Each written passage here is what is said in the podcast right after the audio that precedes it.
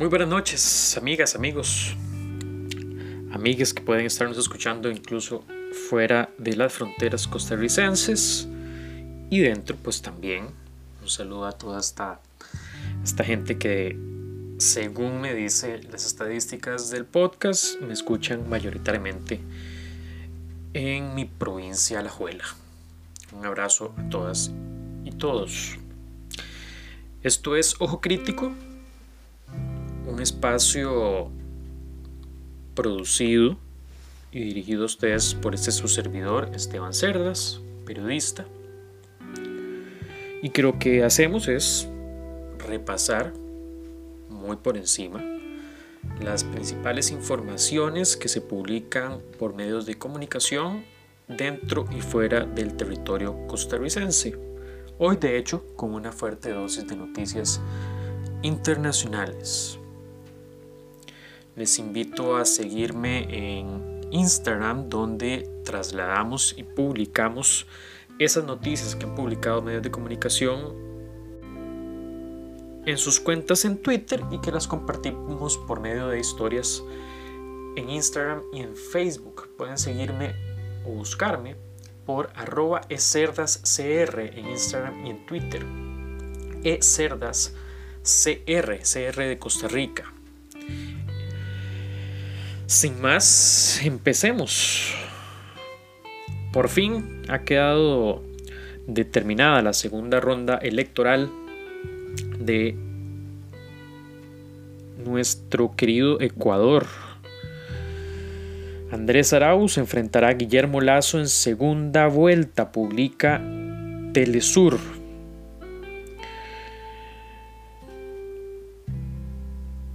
cuya fuente sostiene que es la eh, oficina de prensa CNE. El Consejo Nacional Electoral de Ecuador informó este viernes en su página web oficial que tras computarse el 100% de las boletas electorales, se confirma en primer lugar al candidato de la Unión por la Esperanza UNES, Andrés Arauz, en tanto que el segundo puesto se le otorga al candidato presidencial de la Alianza Política Creo, Guillermo Lazo. De acuerdo con la información publicada por el CNE ecuatoriano, Andrés Arauz consiguió el 32.72% de, los de los votos, con lo que ocupa de manera oficial el primer lugar del escrutinio, al posicionarse Guillermo Lazo en segundo lugar con el 19.74% de los votos, disputará un balotaje junto a Arauz a la presidencia y el tercer puesto, en tercer puesto aparece el representante del movimiento de unidad plurinacional Pachacutic, candidato Yacu Pérez, con el 19.38%.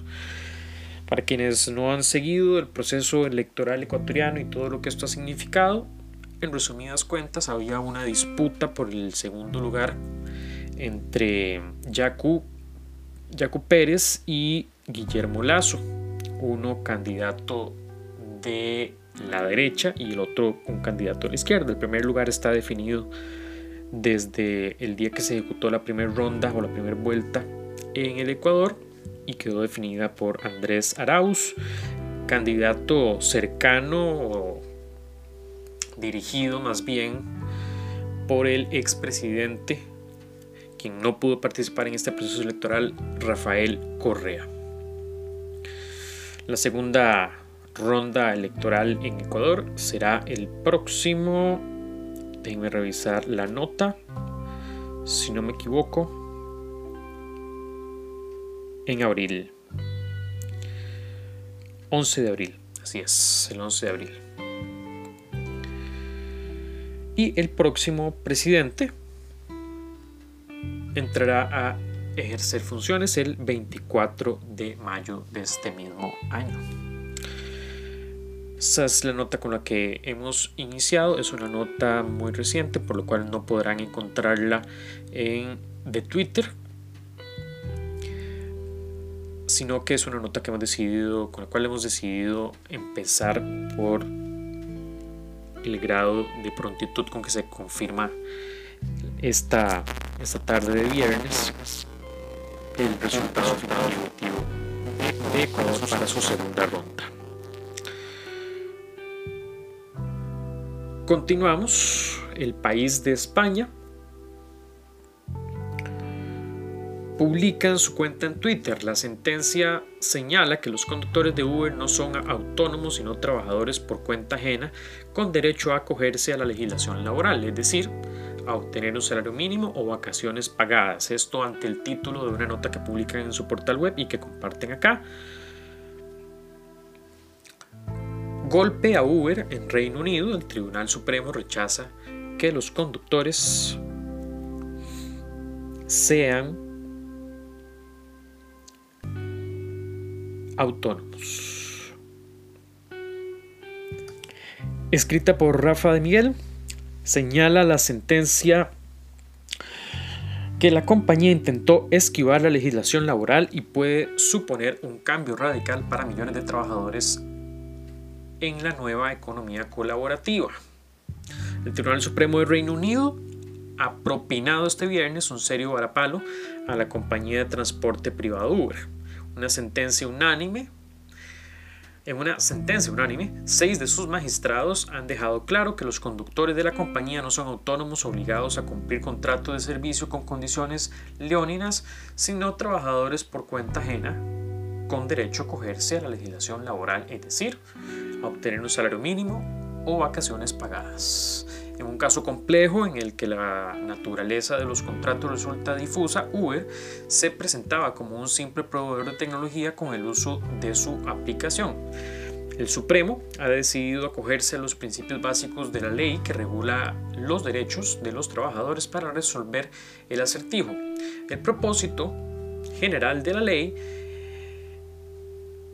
invocado por los demandantes no ofrece dudas, se trata de proteger a los trabajadores vulnerables de la posibilidad y que se les pague muy poco por la tarea que realizan, que se les exija trabajar un número excesivo de horas o que se hallen sujetos a cualquier tipo de tratamiento injusto como sufrir represalias por denunciar anónimamente su situación, aseguró el fallo. La sentencia del Supremo es la respuesta definitiva del recurso presentado por Uber después de haber perdido el caso anteriormente en dos tribunales laborales. Fueron dos conductores identificados en el texto como el señor Aslan y el señor Ferrar los que demandaron en 2016 a la compañía. Una treintena de trabajadores se fueron sumando posteriormente al desafío legal.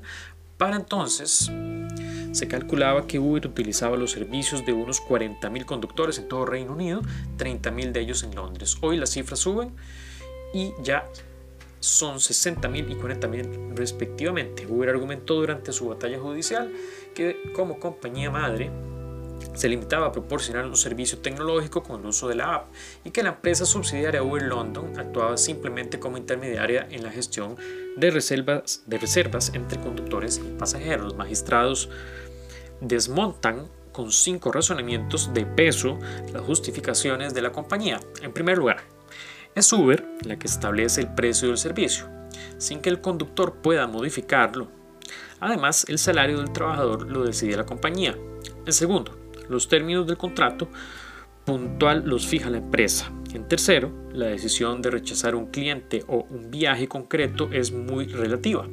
Uber penaliza el servicio de los conductores con castigos como, los, como desconectarles durante 10 o más minutos de la aplicación si rechazan un servicio. En cuarto, a través de las puntuaciones de los clientes, Uber se reserva el derecho de prescindir de los servicios del empleado y finalmente la compañía restringe al máximo la comunicación personal entre conductor y cliente, es decir, la empresa y no el empleado, es la empresa y no el empleado la que pone casi todas las condiciones para la prestación del trabajo.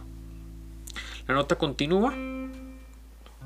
Les invito a visitarla en el portal web de elpaís.com esto, esto es una señal de un país que tengo que tengo que sincerarme, no es un país que yo referencie eh, en materia social.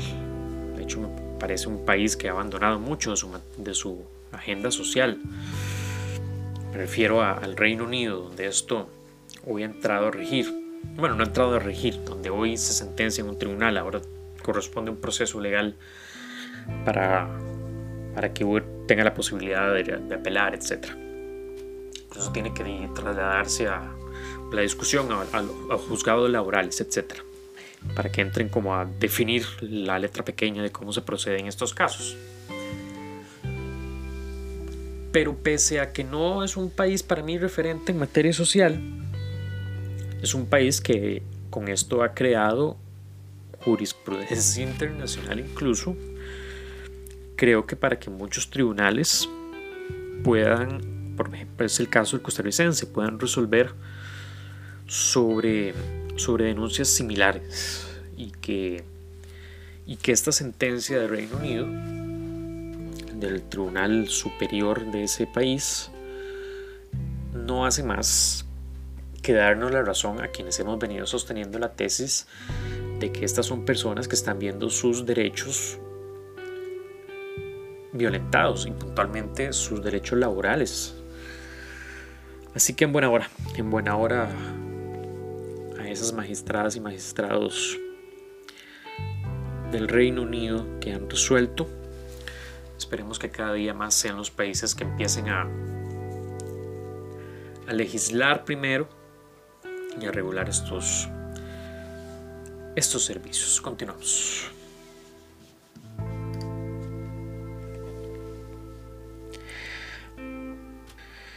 Facebook bloquea las noticias de los medios en Australia. El ministro australiano de Finanzas, Josh, Josh Freidenberg califica la decisión de inútil y autoritaria y asegura que empeñará la reputación de la red social. Escrita por Juan Diego Godoy, también para el diario El País de España. Facebook ha cumplido sus amenazas desde este jueves. Los usuarios australianos de la red social no pueden consultar los enlaces de información de los medios locales o internacionales, mientras que las personas que viven en el extranjero tampoco tienen acceso a las informaciones australianas, según ha constatado AFP. Facebook había anunciado unas horas antes que restringiría dicho contenido como respuesta a un proyecto de ley introducido por el gobierno de Canberra que requiere que la red social y Alphabet, matriz de Google, paguen a los editores por el contenido que se publica en sus plataformas.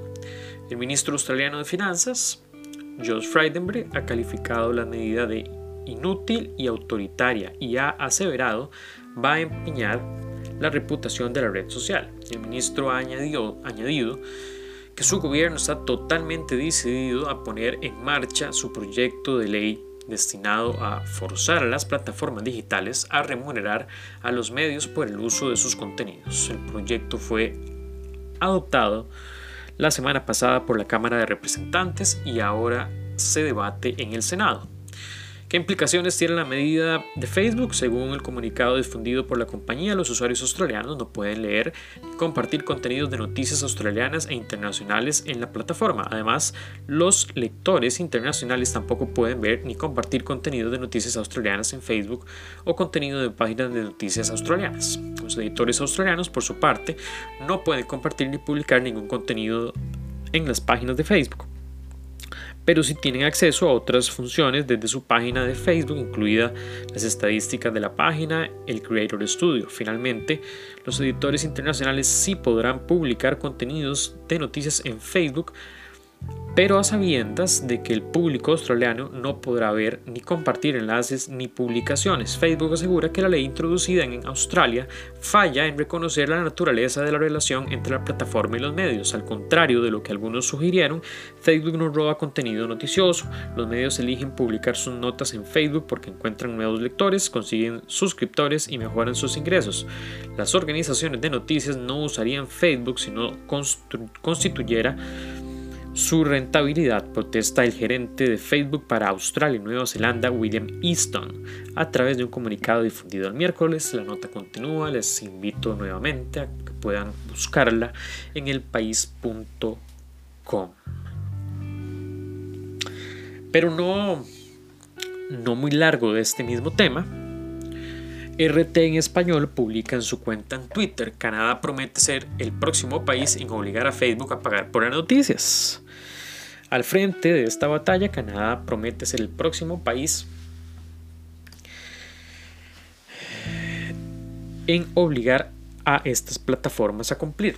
Australia dice que no cederá ante las amenazas de los gigantes tecnológicos en el conflicto sobre difusión de noticias. Estas son dos notas, dos diferentes notas de RT también. Pero quisiera centrarme en la que habla acerca de Canadá primero. Ottawa condena la decisión del gigante azul de bloquear las noticias en Australia en respuesta a una ley que obligaría a remunerar a los medios para, por compartir sus contenidos.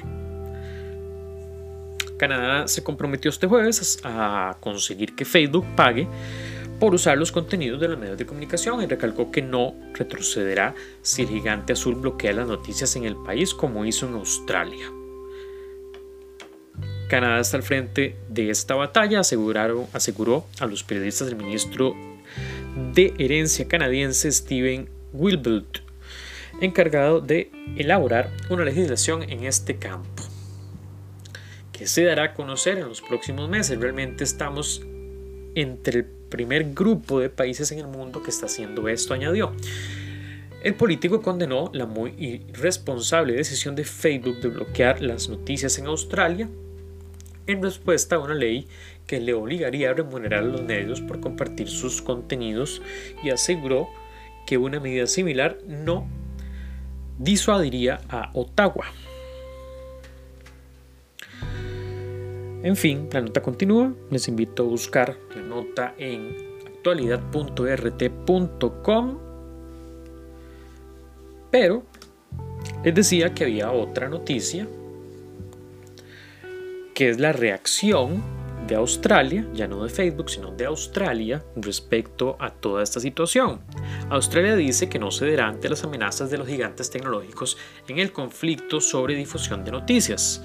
Facebook restringió este jueves la visualización e intercambio de noticias en respuesta a la presión regulatoria en el país oceánico. El director ejecutivo de Facebook, Mark Zuckerberg, mantuvo este viernes negociaciones con el gobierno de Australia en relación con el proyecto de ley que requerirá a las empresas tecnológicas pagar a los medios de comunicación locales por el contenido incluido en sus resultados de búsqueda o servicios de noticias, informa AFP. Aparte las partes acordaron continuar las conversaciones, mientras el primer ministro de, Australia, Scott Morrison, subrayó que el país no cederá ante las amenazas de los gigantes tecnológicos. Asimismo, declaró que la iniciativa legislativa atrae el interés de los líderes mundiales, como lo demuestra el hecho de que el tema fuera abordado durante la entrevista telefónica con el primer ministro indio Narendra Modi. La nota continúa no quiero detenerme más en el tema, ha sido un tema que hemos abordado en tres diferentes notas, así que les invito también a buscarla en actualidad.rt.com. ¿Por qué creo que eso es importante? Porque creo que eso es una discusión. Empecemos por discutirlo. Creo que, bueno, en Australia evidentemente ya se discutió y se determinó que eso era como se iba a proceder, pero creo que en, en el resto de países del mundo bien apunta el primer ministro de Australia en que despierta interés. Yo creo que ese es un tema que hay que hablar. Este es un tema que hay que hablar. Estoy hablando como un periodista independiente que no responde a ninguna línea editorial por dicha, pero que no puede evitar preguntarse si Facebook no debería de retribuirme a mí como fuente periodística por colocar mis contenidos en su plataforma. Bueno, este espacio no es el caso, pero Creo que es una discusión que los mismos medios de comunicación genuinamente deberían de sentarse a meditar. La argumentación de Facebook no es del todo incorrecta. El problema es que el lucro que está obteniendo por esto no es, no es recíproco entre, entre lo que reciben los medios por sus publicaciones a lo que sí recibe Facebook. No es equitativo, no es justo. Sería interesante Veremos si en Costa Rica alguna legisladora o legislador se le ocurre poner este tema sobre la mesa y si no, la provocación desde ya. Seguimos. RTVE, Radio y Televisión Española, publica en su cuenta en Twitter, Cataluña vive la cuarta noche de altercados en las concentraciones de apoyo al repero Pablo Hasél. Pueden consultar la nota en rtve.es slash noticias. Destrozos en bancos y comercios en la cuarta noche de altercados en Cataluña en apoyo a Pablo Hasél. Para quienes no están contextualizadas y contextualizados fuera de España, Pablo Hasél era, es perdón, un rapero que es acusado de haber hecho unas publicaciones en Twitter y haber realizado canciones en contra del rey, entre otros cargos. La nota sigue, cientos de personas se han concentrado de nuevo este viernes en diferentes puntos de Cataluña por cuarta jornada consecutiva para pedir la libertad de Pablo Hasél, aunque han comenzado de forma pacífica. Los altercados han vuelto a producirse en los actos de apoyo al rapero, condenado por enaltecimiento del terrorismo, injurias y calumnias a la monarquía en las ciudades de Ginora, Barcelona y Villafranca del Penedès.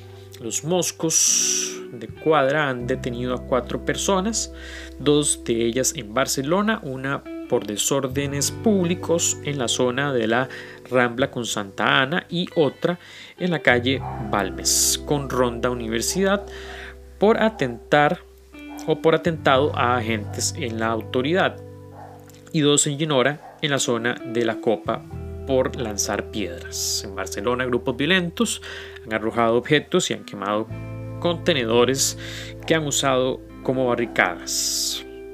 La nota continúa, pueden buscarlo, incluso está apoyado por una nota en video que dura 2 minutos y 40 segundos. Vean. Yo no sé si... El otro día me metí en una discusión en Instagram para no entrar en demasiado detalle de esta nota porque estoy pidiendo, yo estoy del lado de quienes piden la libertad de Pablo. Y que, y que enfrente quizá los primeros cargos que se le atribuyen relacionados a... Creo que el cargo es enaltecimiento al terrorismo, si mal no recuerdo. Em, pero los demás sobre la monarquía, honestamente, para alguien del otro lado del charco, que nos liberamos de esos modelos monárquicos desde que nos hicimos libres e independientes, justamente de España y por medio de su satélite colonialista en Guatemala, etcétera. a mí me es muy complicado, honestamente, pensar en un en que alguien en que alguien me lleve a un proceso judicial por decir lo que pienso. Y máximo si esa crítica se hace hacia una supuesta figura de autoridad como lo puede ser un rey o la monarquía o la corona. Entonces yo honestamente esos cargos eh, creo que merecen ser retirados. Y, que se acabe, se acabe ahí la, la discusión porque está causándole muchísimo, muchísimo daño a, a la ciudadanía en general española. Continuamos. Telenoticias, medio de comunicación costarricense, publica en su cuenta en Twitter. El día que ofreció cámaras a Costa Rica estábamos saturados, dicen médicos indignados con Bukele. Para quienes no tienen todo el contexto de esta información, Nayib Bukele, presidente de El Salvador, cuando Costa Rica tuvo una alta tasa de contagios en el país y estuvimos al borde de colapsar los servicios médicos, había salido este señor a ofrecerle camas a Costa Rica, camas de, de hospital. Médicos relataron al diario La Prensa Gráfica las carencias del Hospital El Salvador. Del Hospital del Salvador, el presidente Bukele exagera las capacidades y oculta sus falencias, escribe Susana Peña Nazar, colega de teletica.com. El ofrecimiento de 100 camas de cuidados intensivos que el presidente Nayib Bukele hizo a Costa Rica en diciembre anterior indignó a los médicos de El Salvador. Sus hermanos en Costa Rica ya solo tienen 8 camas para pacientes en cuidados intensivos. Aquí hay 700 disponibles, escribió el mandatario salvadoreño en sus redes sociales. En ese momento etiquetó al presidente Carlos Alvarado de la Cancillería y al Ministerio de Salud. Personal salvadoreño que atiende la pandemia en primera línea no tomó bien ese comentario, ya que ellos aseguran vivir otra realidad.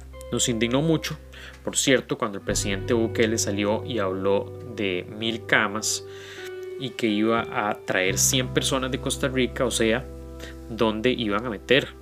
¿Dónde las iban a meter? Porque las UCI estaba a tope en ese momento, incluso la UCIN, o sea, la unidad de cuidados intermedios estaba cumpliendo funciones de la UCI. Había al menos 20 ventiladores de UCI que son pacientes que deberían de estar en la UCI.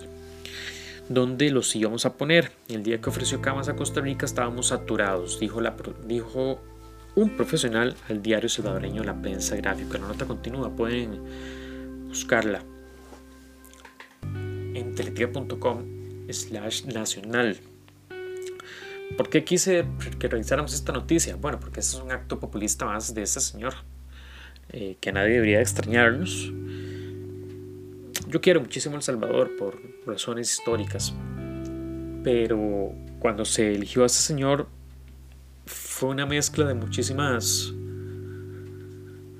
de muchísimas sensaciones porque tengo los precedentes históricos cercanos de cómo actuó cómo ha actuado históricamente la derecha la derecha salvadoreña y en aquel entonces era una elección entre este tipo que era quien encabezaba las encuestas durante mucho tiempo y, la, derecha salvadoreña. Entonces como que hubo una suerte de dicha cuando, cuando la derecha salvadoreña perdió contra este señor populista más. Y y ahora, digamos, evidentemente creo que no tardó mucho desde que fue electo hasta que empezó a hacer locuras. Entre esas, llegar con militares y tomar el, Parlamento del Salvador, con Biblia en mano además. Pero qué preocupante, qué preocupante lo que están viviendo nuestras hermanas y hermanos salvadoreños esta declaración de esta médica en El Salvador solo igual, solamente nos confirma lo que ya sabemos. El populismo es capaz de demasiado, demasiado, demasiado. Y por último, amigas y amigos, AFP, el medio de comunicación internacional en su cuenta en Twitter. Última hora, el presidente brasileño Jair Bolsonaro designa a un militar de la reserva para prescindir, o presidir más bien, Petrobras. El presidente ultraderechista Brasil, de Brasil, Jair Bolsonaro decidió este viernes designar a un militar de la Reserva del Ejército para prescindir la estatal Petrobras tras críticas varios a varios incrementos sucesivos en el precio del combustible. Bolsonaro designa a general de la Reserva para prescindir, presidir Petrobras. Es un hilo, es un hilo en en su cuenta en Twitter, la de la agencia de prensa de Francia, AFP. No entra en detalles, ya tiene que haber ampliado en su portal web, pueden buscar en, en el portal web de AFP. Quería mencionarlo porque da cuenta de esta nueva dinámica que pareciera estarse dando, por lo menos en el continente americano, que es donde más al tanto estoy. Sé que hay otros en los que históricamente ha sido así, como es el continente africano, por ejemplo. Pero donde se está dando una mezcla ya ya peligrosa entre los poderes ejecutivos y los eh, sistemas militares o aparatos militares, pues que siempre han tenido una tradición o el ideario es que tengan una tradición separada del Estado, donde puedan trabajar en conjunto pero sin mezclarse. Bueno, mm, creo que México y Brasil son en este momento los dos países donde puede que esto esté sucediendo más, que se estén mezclando con mayor fuerza. En México, por ejemplo, construyendo obra pública y, ejecutando, digamos, acciones que corresponderían a, al Poder Ejecutivo o Legislativo tener que, que desarrollar. Y ahora aquí en Brasil, bueno, pues que no es nuevo, digamos, la cercanía de Jair Bolsonaro con, con los militares, eh, pero que asusta, asusta cómo se está manejando, cómo se están manejando los militares en el continente. Decía antes que era la última, pero quisiera cerrar con dos cosas más. Una es como Google, Amazon y Facebook se unen para tratar de pagar menos impuestos. La nota no es muy amplia, es de CNN en español, que pueden buscarla en su portal web. Hace apenas unos días después de que Maryland se convirtiera en el primer estado de Estados Unidos en imponer un impuesto a la publicidad digital dirigido a las grandes tecnologías, los grupos que representan a empresas como Amazon, Facebook y Google están tratando de detenerlos. Es una nota en video que pueden consultar en el portal web, como les decía, de CNN en español. Lo que les decía con anterioridad es evidente que estaban están los países, incluso estados puntuales de países federados, dando este tipo de discusiones. Insisto una vez más que, que ojalá esas discusiones lleguen pronto a países de América Latina y puntualmente a Costa Rica. Una vez más la invitación a que lo hagan. Y por último, ahora sí, por último quería comentarles acerca de una serie en Netflix, serie documental. En este momento es número 8 en tendencias en Costa Rica. Yo tenía pendiente verlo y pude ya hacerlo. Se llama Escena del Crimen, desaparición en el Hotel Cecil. La sinopsis dice o narra, el otrora soberbio Hotel Cecil sirve de aterrador escenario para la desaparición de Elisa Lam, sus imágenes, sus últimas imágenes captadas en un ascensor desatan una cacería viral. ¿De qué va esto y por qué lo comento? ¿Por dónde empiezo? Es una muy buena producción, se la recomiendo. Dura cerca de 4 horas porque cada capítulo tiene una duración de más o menos 50 y tantos minutos. El, mayor tiene 58 minutos, de hecho son 4 episodios, o sea, más o menos 4 horas en total. Bueno, dos cosas. Este tipo de documentales y producciones sobre crímenes, asesinatos, femicidios eh, se han vuelto sumamente consumibles en Netflix eh, porque pues evidentemente los, estamos viendo demasiado. Entonces el mismo algoritmo evidentemente le indica a Netflix que esto es lo que está vendiendo. Entonces nos producen. Em, pero este puntualmente lo quiero mencionar porque creo que es una es un documental, una serie documental que deja en evidencia muchas cosas, muchas, muchas cosas. Pero lo puedo resumir en las consecuencias de un modelo en el que vivimos. Un modelo que, que no es el más amigable, que no es el más noble, que no es el más humanitario y que tiene grandes consecuencias como lo que le pasó a, a esta mujer a Lam, una joven de cortos 21 años que en un viaje a lo que ella pensaría o pensaba iba a ser revelador para su vida, terminaría teniendo un fatal fin en medio de esas vacaciones y que se cruza por, por un hotel con una tradición, un historial muy, muy oscuro, muy, muy oscuro. Por, por una ciudad cuya zona empobrecida estaba abandonada y tomada por las drogas, el crimen organizado, la trata de personas, etcétera, etcétera, etcétera. De hecho es muy fuerte ver las imágenes de personas en condición de calle en esas avenidas alrededor de este infame hotel. Y nada, se lo recomiendo. Intenten reflexionar sobre las diferentes problemáticas que se, se tratan en este este gran documental de cuatro horas. Y ojalá se puedan atender desde, la, desde las políticas públicas de los países las condiciones y consecuencias que ocasiona un sistema depredador como en el que vivimos. Amigas, amigos, gracias por habernos, haberme escuchado. Este fue el onceavo episodio de Ojo Crítico. Espero se hayan podido informar.